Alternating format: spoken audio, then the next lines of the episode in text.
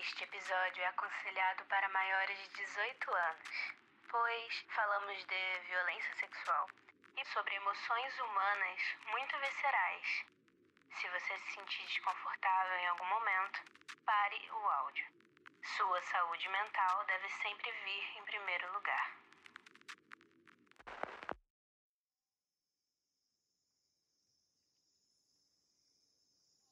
O Brasil, como conhecemos, foi moldado com sangue. O que antes era Pindorama, a terra das palmeiras, foi nomeada como Brasil, por conta da maneira que foi explorada pela tinta vermelha que gerava. Depois de quase dizimar esta árvore, o pau-brasil, decidiram que havia chegado a hora de extrair mais vermelho ainda dessa terra. O Descriarte de hoje vai mergulhar na questão indígena no Brasil, através da obra de Dayara Tucano, feita para o Cura em 2020. Uma mulher indígena representando seu povo em uma das maiores empenas, que é a parede lateral de um edifício, do festival, em um mundo que se recusa a encarar as feridas do próprio passado. Enquanto ignoramos nossas feridas, desligamos as notícias sobre as disputas que ocorrem até hoje neste território, estamos, através do silêncio, lavando o sangue das mãos, simplesmente por não oferecermos ajuda a estes que são perseguidos. Os povos indígenas são a linha de frente contra a indústria da morte que invade e lavra esta terra que chamamos de Brasil. E tal como em um poema do Brecht, se não nos importamos quando outros que são diferentes de nós estão sendo levados, será tarde quando ocorrer conosco. A ferida não irá estancar não falando dela. Devemos aprender com os povos indígenas. E eu espero que este episódio seja uma abertura para a reflexão de muitos.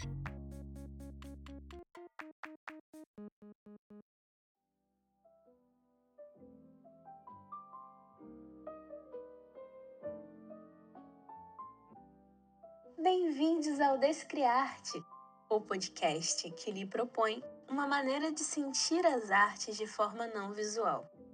O foco é para pessoas cegas e com baixa visão, mas não vai embora caso seja uma pessoa sem essas características. Permita-se ter um contato diferente com o mundo ao seu redor e ser tocado pela arte de maneira única. Eu sou Ariel Machado e te guiarei na obra de hoje. Os senhores não terão como ficar alheios a mais essa agressão, movida pelo poder econômico, pela ganância, pela ignorância do que significa ser um povo indígena. Indígena.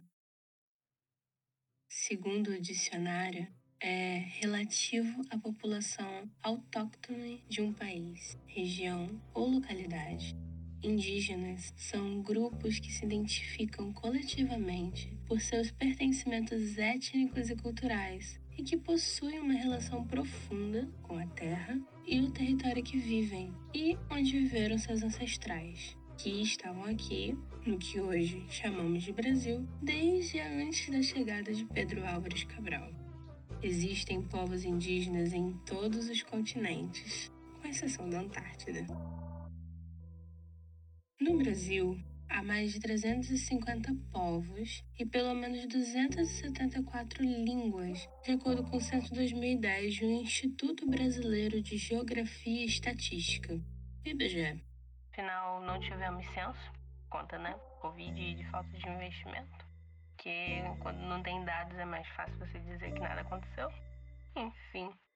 Esses povos estão distribuídos por todas as regiões do país e presentes em todos os estados brasileiros, nos mais diversos contextos.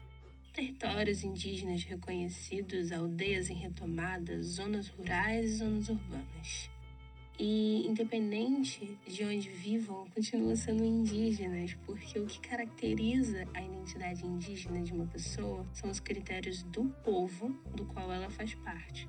E cada povo tem autodeterminação e autonomia para estabelecer a forma como seu pertencimento e reconhecimento. Então, né, pessoal, não vão tentar aplicar os mesmos critérios de fenótipo que algumas pessoas aplicam para outros grupos, assim. Não é assim que funciona. Cada grupo tem sua autodeterminação, suas lideranças. Então, sim, você pode ter uma pessoa que você olhando pensa, nossa, uma pessoa negra. E ela é indígena, você pode olhar uma pessoa branca e ela ser indígena, porque isso é sobre pertencimento, sobre cada grupo, sobre os critérios de herança, de paternidade e maternidade. Então, assim, não tem nada a ver com o que a gente olha e acha que sabe reconhecer, entendeu?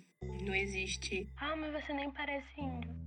E tira índio da, da palavra, pelo amor de Deus enfim, mas sabe o estereótipo, porque a pessoa não tem cabelo lisinho, cortadinho de um jeito específico, nem a pele de um jeito específico, nem fala de forma específica, do estereótipo, né? A ideia do índio romantizado, padrão, não existe. Tira a palavra índio da boca, a gente já vai falar sobre isso. A artista Dayara Tucano, na quinta edição do Festival Cura de 2020, ocorrido em BH, que falamos um pouco no episódio 5 aqui no Descarte, pintou a obra Selva Mãe do Rio Menino, de 1.006 metros quadrados, na fachada do edifício Levi. A obra também carrega um marco histórico. É a maior obra de arte pública contemporânea indígena do mundo.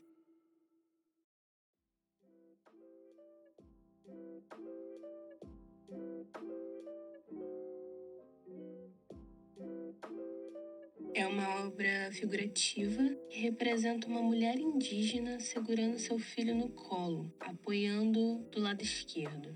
Uma linha de janelas passa pelo meio da obra. A mulher tem cabelos azuis e lisos que têm um leve degradê de azul mais claro para o azul mais escuro e se estendem da cabeça até o final da empena.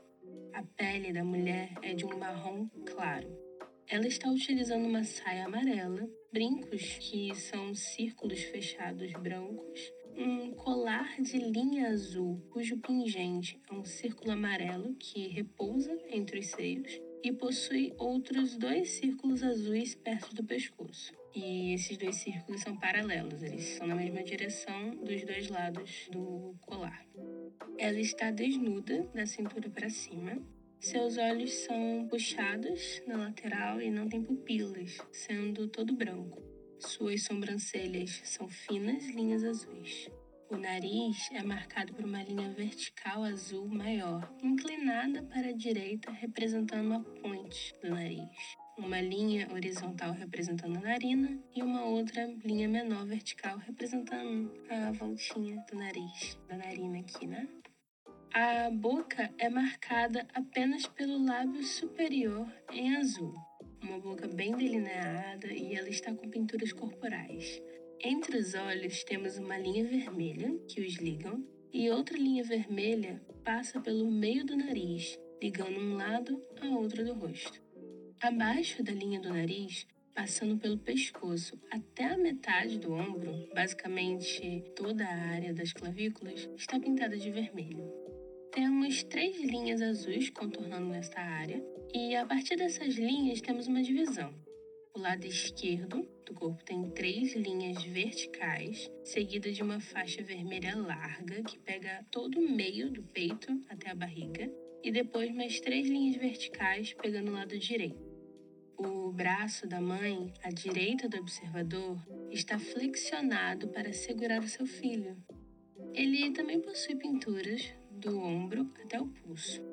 As linhas são onduladas com os desenhos de um rio, e algumas partes dessas ondas são totalmente preenchidas de azul, exceto por um círculo no meio, onde vemos a pele marrom clara por baixo.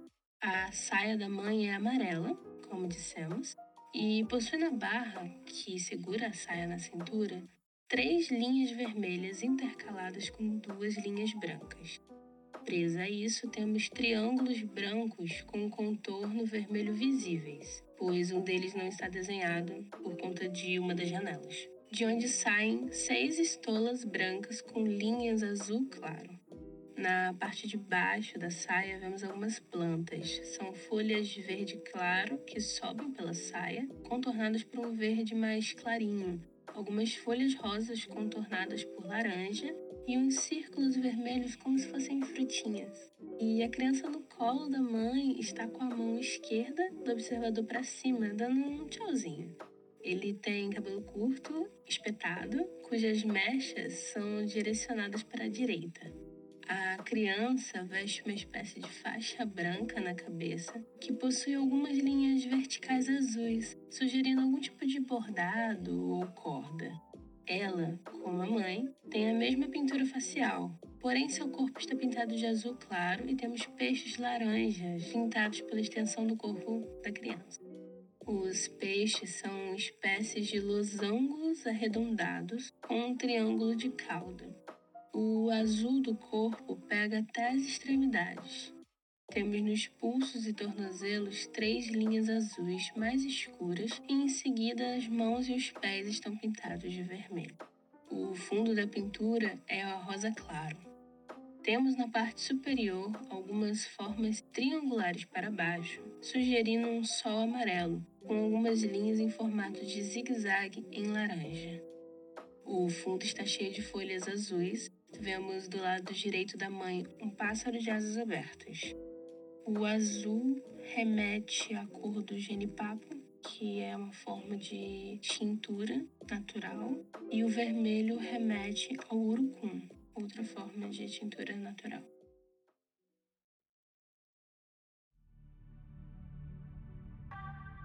Nessa obra, temos uma mãe com o filho no colo. O menino flutua nos braços de sua mãe, cuja saia é como a mata ciliar. O que pensa sobre o significado de mãe natureza, ouvinte? O que podemos sentir quando pensamos em ser abraçados pelo ar puro, pelo toque das folhas, pelo cheiro das flores, pelo canto dos pássaros? Que música esta mãe nina seu filho para que não tenha pesadelos? Como essa mãe ensina seu filho rio a correr mesmo com as margens que o comprimem? Uma mãe de um povo originário te remete de alguma forma à história do Brasil?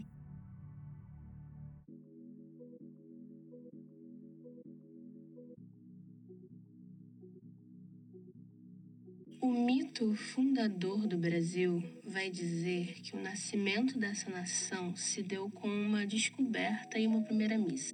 Mas a história do Brasil é de antes da invasão dos colonizadores. Alguns autores estimam que a população indígena aqui, antes da chegada, era de 7 a 11 milhões, com a presença de mais de 1.400 povos indígenas. Os portugueses chegaram nas praias e só sobreviveram pela ajuda dos indígenas do litoral, que ensinaram as frutas que podiam comer, por exemplo.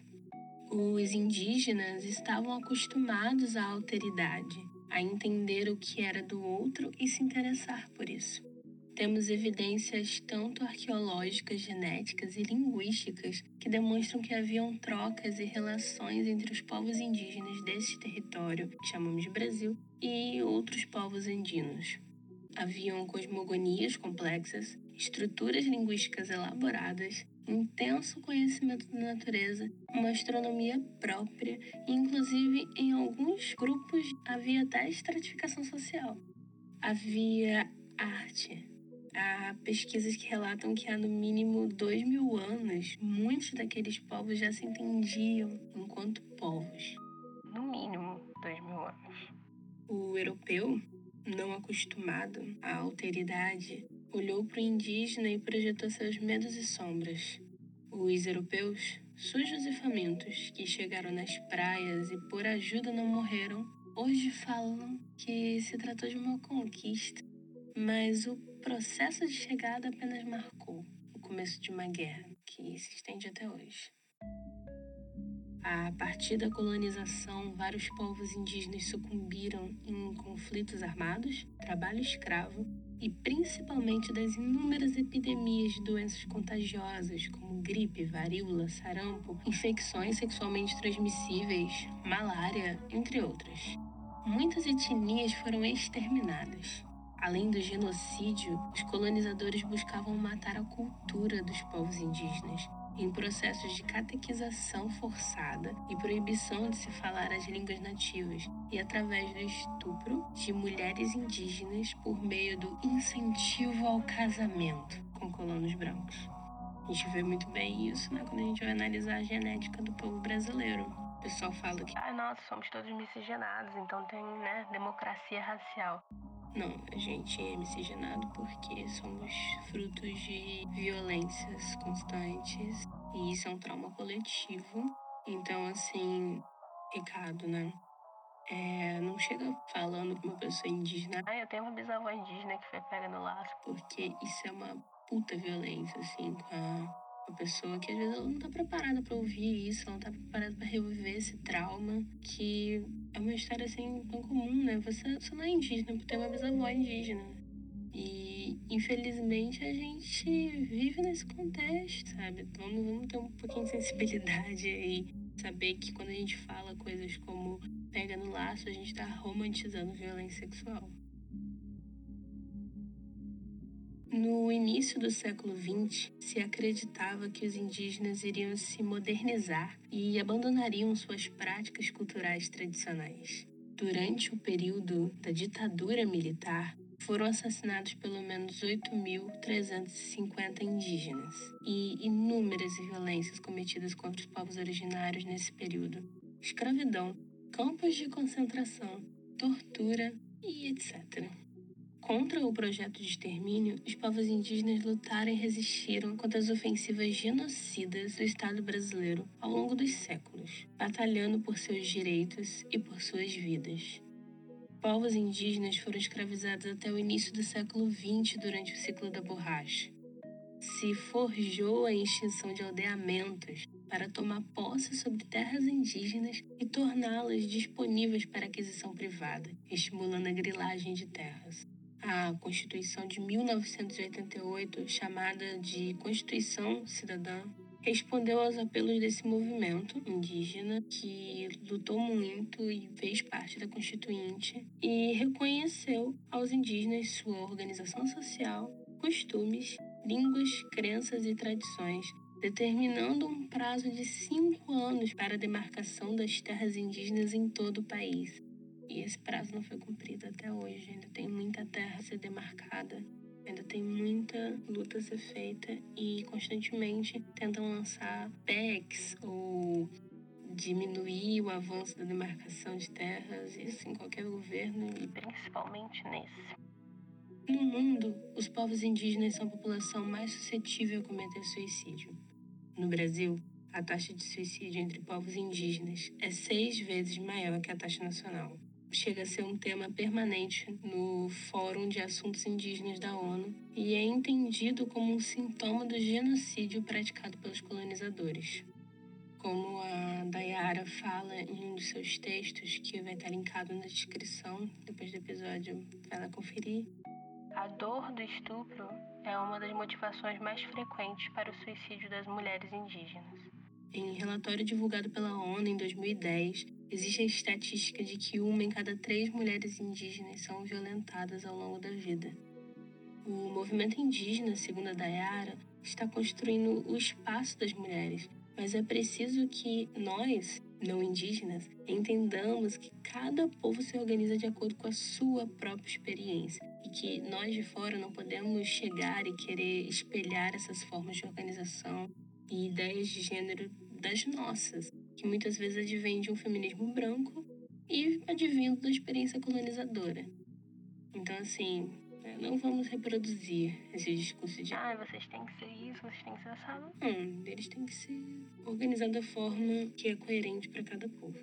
Claro que vão ter indígenas que vão se denominar feministas, mas isso não é uma regra e não é a gente que tem que chegar e falar assim, beleza? Beleza.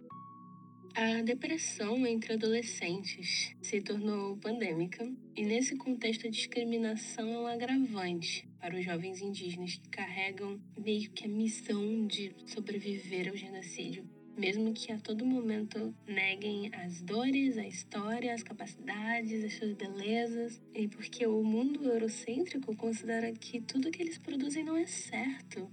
Isso reflete bullying na escola e exclusão nas universidades. Ainda por cima existe realidade dos incêndios, tiroteios, ameaças e assassinatos, gente, queridos. Para citar um exemplo, o povo Canamari, na Amazônia, em 2019, já relatava estar em luto permanente. Por possuírem ritos específicos acerca do período do luto, não conseguiam, desde aquela época, retomar a vida cotidiana, pois constantemente havia uma partida. Isso piorou muito na pandemia de Covid-19. Desde sempre, doenças foram usadas como armas biológicas contra povos indígenas que, por não terem imunidade às doenças trazidas pelos brancos, morriam aos montes. Com a pandemia de Covid, não foi diferente e rapidamente as aldeias fecharam-se para que a doença não se alastrasse. Mas muitos anciões faleceram da doença. Você pode saber mais o que os povos indígenas enfrentaram durante a pandemia pelo boletim Povos Indígenas e Covid-19, publicado por Caribuchi e Laís Murrinin no Twitter. O link também vai estar na descrição. E, assim, né, pessoal, se vocês puderem, procurem como fazer doações para as aldeias, porque elas não têm como fazer boa parte da sua subsistência, não tem como ir para cidades. Então é interessante fazer esse tipo de doação, ajudar de alguma forma. Não ir, pelo amor de Deus, né? Não vai espalhar coronavírus. Mas, tipo, né, entre em contato, pergunta o que tá precisando, faz um, sei lá, uma compra, não sei. Enfim, conversem com as pessoas e tentem ajudar a todo mundo sobreviver no coronavírus, porque, né, o Estado não está fazendo nada por nós. Bom, no final do episódio, dá uma olhada na descrição do podcast. Lá você vai encontrar os materiais indicados para saber mais, especialmente sobre a história, né, que eu abarquei bem pouquinho. Mas já podemos observar que mais de 500 anos de exploração, violência e genocídio das etnias indígenas deixaram marcas profundas que marginalizaram até hoje esses povos. É uma dívida histórica que a gente tem que arranjar uma forma de ser resolvida isso.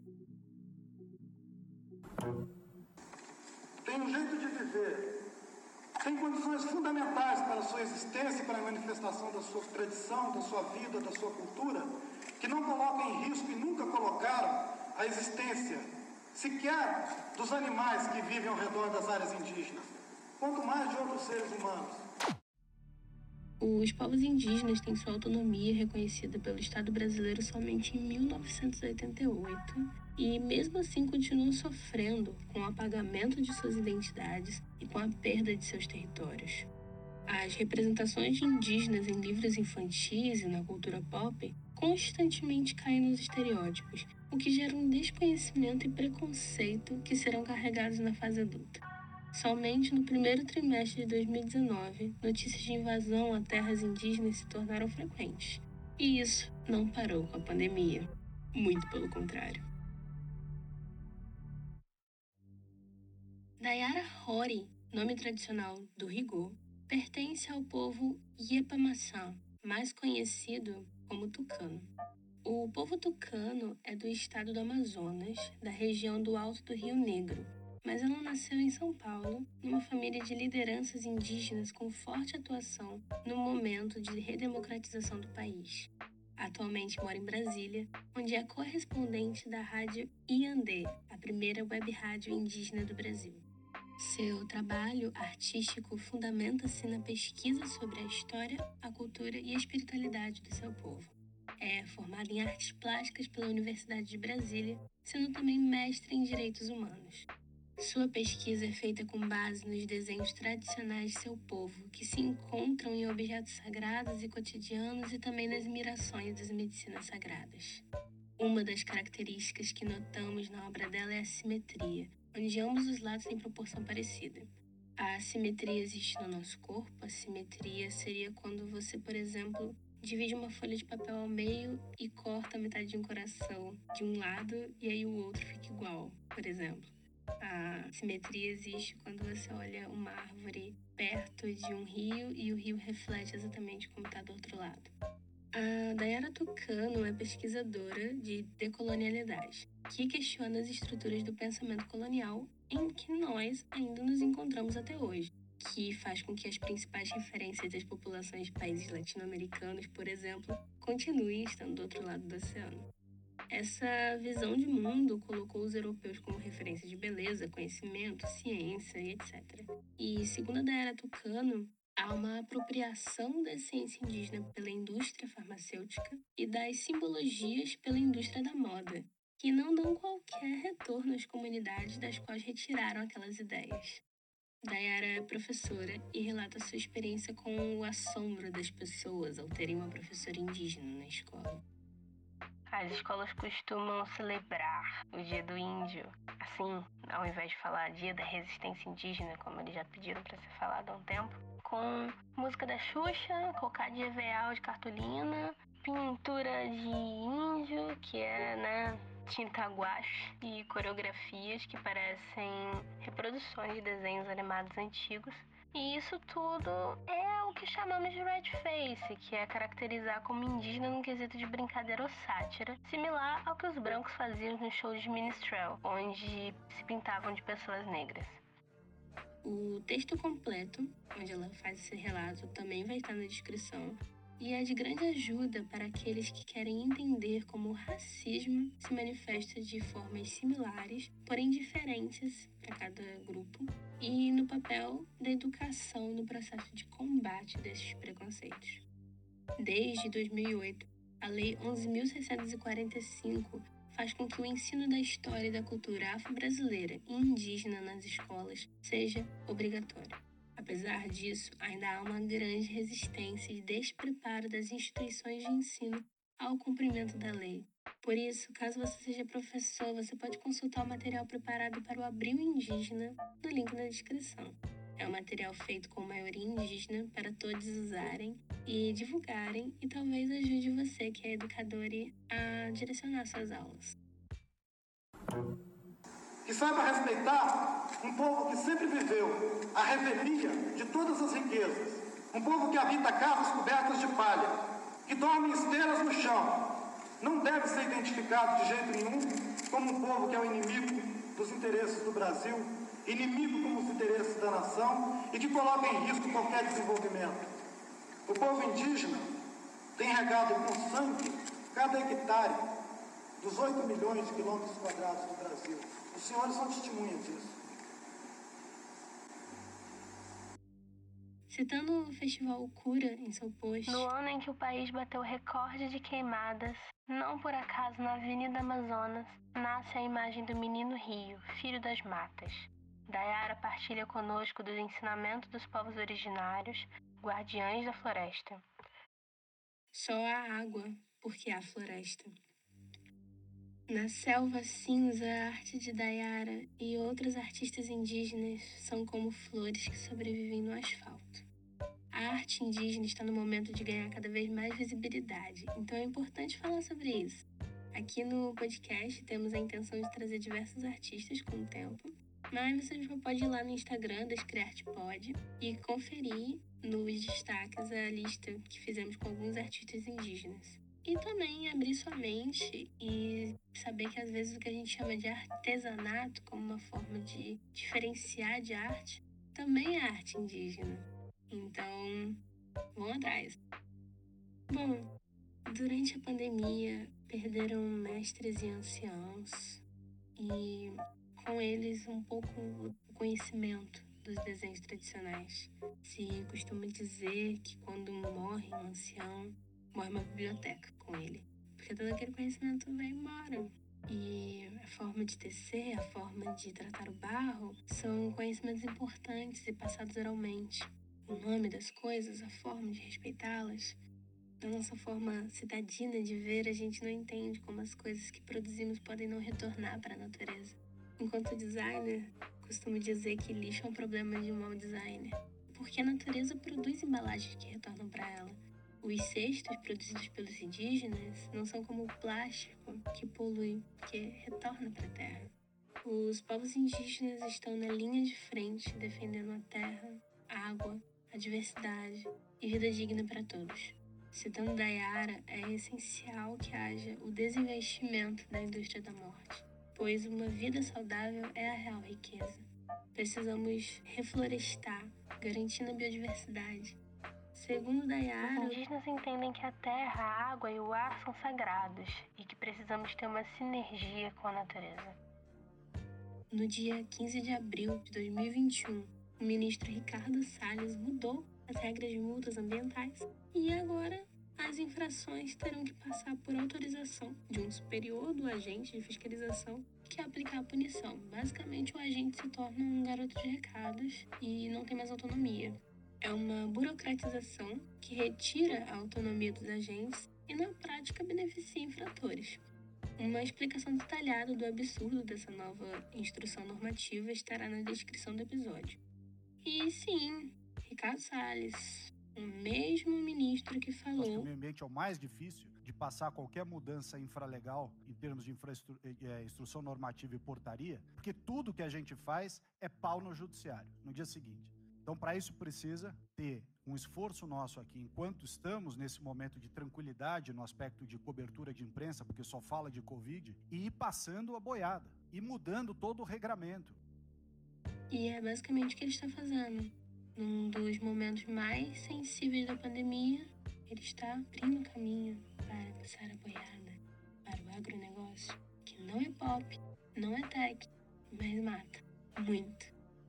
Não foi uma particularidade deste governo tomar medidas que, em nome de um suposto desenvolvimento, não viram que vidas indígenas e que o impacto ambiental e a destruição do modo de vida dos povos que vivem naquele local valiam muito mais. O capital ele não sabe olhar para a natureza que não seja pensando em explorar isso aí.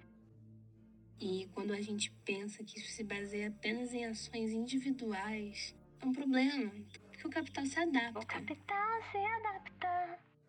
Ah, então vocês querem coisa ecológica agora. Beleza, beleza, vamos fazer coisinhas ecológicas para vender para você. Então, assim, não é uma questão individual. É a galera que fala. Ai, não existe consumo ético no meio do capitalismo. Não existe. Mas aí você também vai se isentar de fazer um consumo reflexivo de o que você vai comprar, de quem que você tá dando seu dinheiro? Também não, né? Também não, espero. Então, assim, enquanto a gente não acaba com o sistema, a gente pode fazer escolhas mais éticas e mais racionais. Ao invés de só comprar a primeira marca que vê pela frente, ou a marca bonitinha da propaganda, sem pensar todas as coisas que estão em volta daquilo ali. O aquecimento global está ocorrendo e o desastre ambiental está em curso agora. Eu vou deixar você respirar e sentir essa informação. O mundo está acabando. O desastre ambiental, o colapso ambiental, a bagunça dos ciclos da natureza está levando à destruição, possivelmente não do planeta em si, mas a destruição das condições de vida necessárias para a nossa existência. Os negacionistas, eles gostam de usar a experiência sensível, né? E dizer assim, ah, mas tá fazendo frio no Rio de Janeiro. Porque um dia faz frio e tudo mais. E todo mundo que conhece um carioca sabe que significa que tá fazendo uns 20 graus. Bateu 20 graus, o carioca já tá de casaco na rua. Então, assim, experiência sensível não é um bom critério. E a nossa memória é muito ruim. Então a gente não lembra de verdade que antes estava mais frio, quando estava inverno. A gente não lembra de verdade que o calor não era tão, tão calor assim. Se você conversar com uma pessoa que trabalha na agricultura, ele vai te dizer que as coisas estão diferentes, que a planta está nascendo no momento errado. Então, assim, vamos expandir essa experiência tadina. Mas a gente está falando de ciência aqui, de derretimento das calotas polares, de gente rica fazendo muito dinheiro com aquecimento global, como seguradoras, empresas de turismo e de dessalinização da água. Alguns exemplos disso vão estar num vídeo do Meteoro Brasil que vai estar na descrição também. Todo grande ciclo econômico do Brasil foi feito com base na morte de indígenas. O chamado desenvolvimento nacional foi feito com base no genocídio de indígenas. A gente acha que problemas ambientais vêm depois dos problemas sociais, mas não existe sociedade sem meio ambiente. As pessoas acham que isso é um problema para o futuro, mas não, está acontecendo hoje. são os mais pobres que vão sofrer com o aquecimento global porque estão sofrendo hoje, quando tem um furacão muito absurdo que dura muito mais tempo e é muito mais devastador e ficam sem suas casas, tem um surto de cólera. São os mais pobres. A pequena agricultura, a agricultura familiar, que é responsável por 70% dos alimentos consumidos no Brasil, é a que mais sofre com os impactos da mudança climática. As pessoas sempre transformaram a natureza com o seu trabalho, mas o extrativismo industrial, ao contrário do tradicional, pegou essa característica de transformar a natureza e elevou na décima potência, tirando a ideia de sinergia entre seres humanos e meio ambiente. O desmatamento, plástico acumulado, isso tudo se chama ecocídio. Eu linkei na descrição um vídeo da Sabrina Fernandes definindo melhor essa questão do ecocídio. A questão é: nosso modelo produtivo prioriza latifúndio e concentração de terra. E através da defesa da demarcação de terra para os povos indígenas, podemos garantir a proteção da terra, proteção ambiental e a manutenção do modo de vida originário desses povos. Os territórios indígenas são os mais preservados, pois eles entendem que o modo de vida deles não pode atrapalhar o equilíbrio do planeta. E o nosso modo de vida com base na acumulação e o consumo, tem tornado a existência humana inviável. O objetivo de flexibilizar as leis ambientais é atingir os povos indígenas, facilitar a invasão e a grilagem de terras, facilitar a exploração desses locais para garimpo e madeireiras, além de pecuária e latifúndio de grandes empresários e políticos. A cada 14 dias morre uma língua. Este é um dado divulgado em 2016 pelo El País, quando foi assassinada em novembro daquele ano Rosa Andrade, a última mulher falante de Resigaro, uma das 43 línguas indígenas da Amazônia. De lá para cá, pouca coisa mudou para os povos que resistem à colonização. O projeto genocida anda em curso, acelerado pelos ares do Covid-19 que 2020 nos trouxe, mas fomentado e fortalecido pelo fascismo. O fascismo, em suma, prega pelo povo, um povo branco, militar e obtuso. O fascismo fala a mesma língua, seja em alemão, italiano ou português, e pretende extinguir em todos os idiomas as palavras igualdade, respeito ou individualidade, em nome de uma raça ancestral.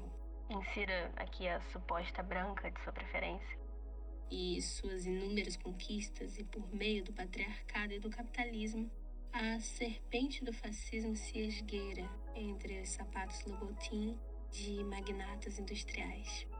Põe seus ovos entre a soja que cresce nos latifúndios roubados dos povos originários e sibila a risada esfumaçada de charutos cubanos entre a raça site que aceita algo vindo de um país socialista só porque é chique. De manchete em manchete, controlada pelos grandes grupos de famílias que estão no poder há muito, muito tempo. O fascismo vai entrando na mente das pessoas. Nós o aceitamos como mais uma voz. Defendemos a liberdade dele se expressar livremente, ignorando que as serpentes põem ovos em nossos galinheiros e que, quando chocarem, terão nossos gritos que serão sufocados por elas. Não podemos falar de forma romântica como se expressões como Índia pega no laço não escondessem o horror da violência sexual e do casamento forçado. Todos temos sangue indígena, seja nas veias ou nas mãos, em alguns casos nos dois. Mas isso não torna o racismo inexistente, onde podemos evocar essa ancestralidade apenas quando nós é questionado o privilégio branco não existe democracia racial. E nesta guerra que está sendo travada, é responsabilidade de nós, não indígenas, enquanto dívida histórica, enquanto humanidade, refletir e ouvir o que esses povos estão falando há muito tempo. Não é sobre dar voz, eles já têm voz. É sobre usar os nossos espaços, falar dessa questão trazer essa questão, a importância da questão indígena, a importância da preservação ambiental, a importância da demarcação já de terras. O Abril Indígena serve para a gente refletir sobre essas questões e também auxiliar de alguma forma, com doações, compartilhando, ouvindo e apoiando, fortalecendo o movimento se for possível e dando suporte, sempre colocando os indígenas como protagonistas, obviamente, mas dando suporte, falando sobre, sendo um aliado de fato na luta. Citando a Dayara, a gente não pode esquecer que a gente compartilha o mesmo planeta. Estamos na mesma canoa.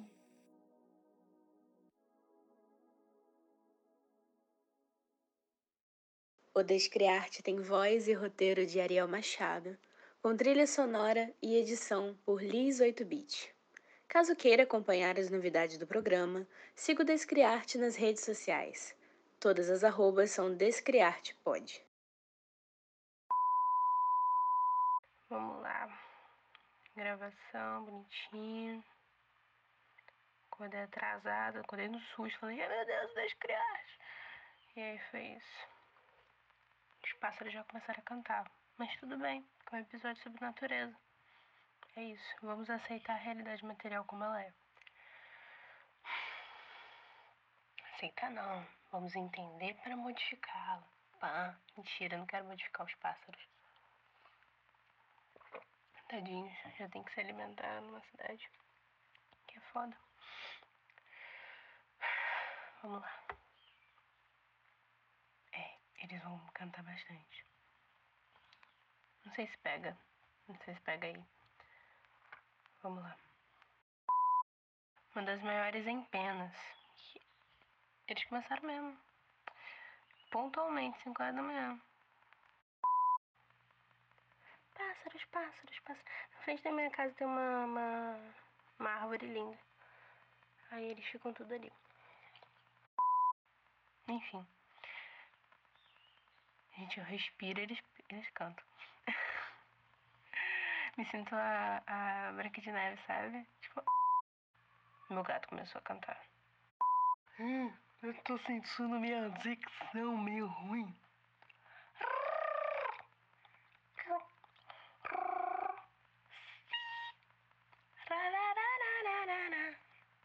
Psiu, psiu, turu. Sempre fico perdida. Ah! Nossa. Ai, vamos lá.